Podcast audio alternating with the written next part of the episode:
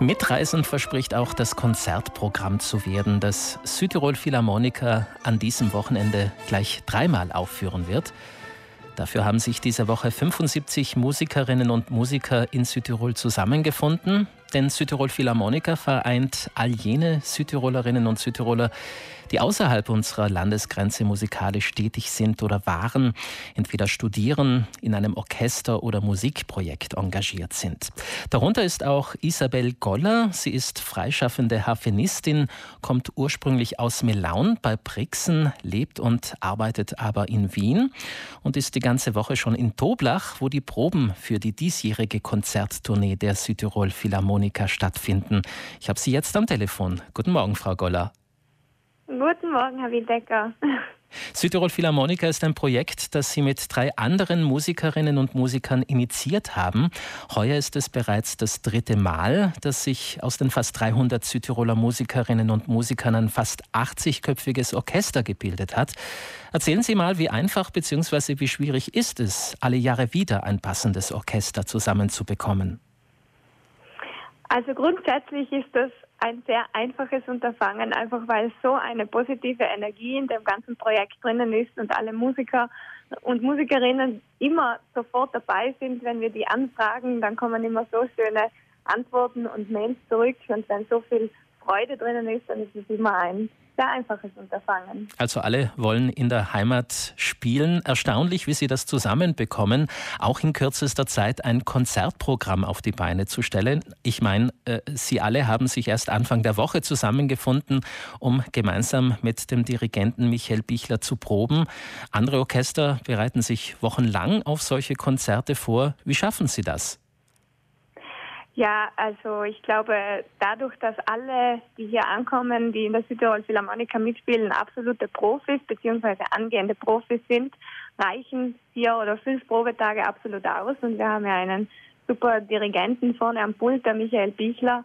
Ähm, der macht wirklich großartige Arbeit und es ist ein, ein, eine Freude zu sehen. Ich spiele ja selber auch im Orchester mit wie von Tag 1 zu Tag 2 man schon Unterschiede merkt und jeden Tag eine Steigerung ganz deutlich zu hören ist. Und wir freuen uns, dass wir dann heute schon das erste Konzert spielen werden.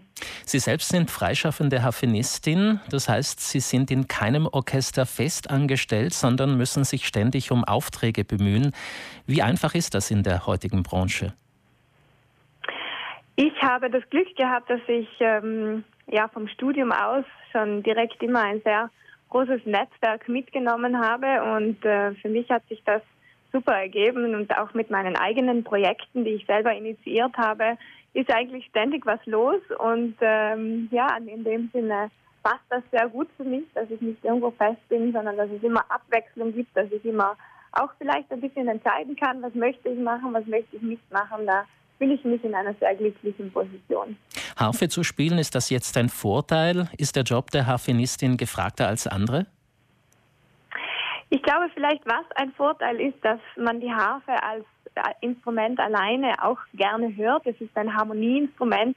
Ich spiele oft ähm, auch Konzerte alleine Vielleicht das ist ein Vorteil gegenüber einem Melodieinstrument, weil man einfach die Fülle des Klangs, diese Harmonien mit dabei hat.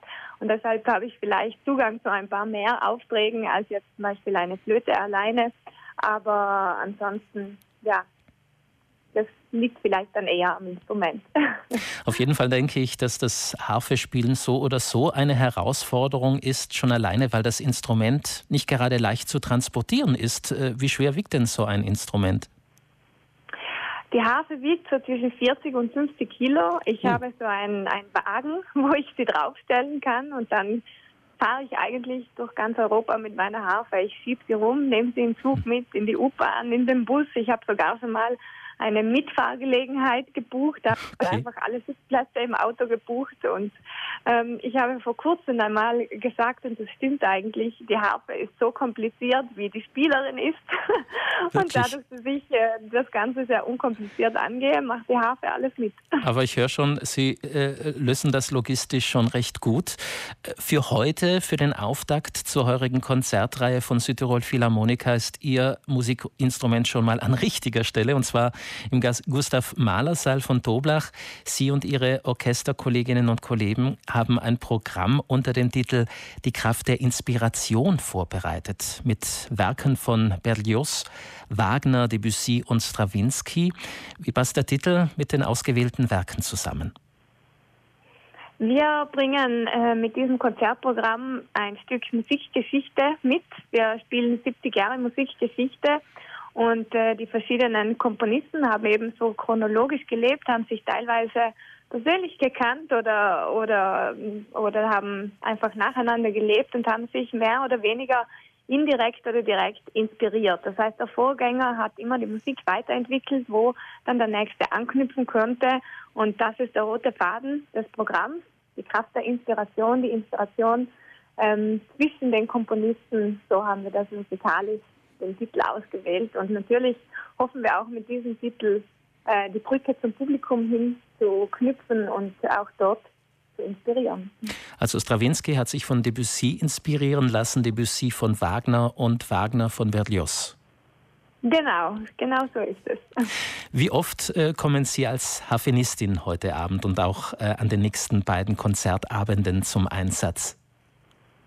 Ich bin ziemlich viel dabei. Also ich spiele bei Wagner, bei Debussy und bei Stravinsky. Also wirklich tatsächlich im ganzen Konzertprogramm.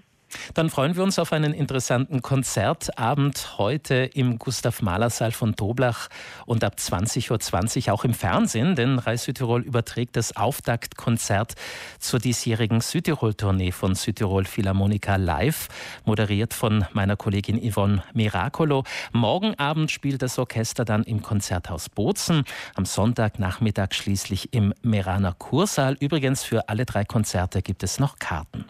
Ich bedanke mich bei der Mitinitiatorin und Harfenistin Isabel Goller für das Gespräch. Toi, toi, toi und alles Gute für den weiteren Verlauf ihrer musikalischen Karriere. Vielen Dank. Dankeschön.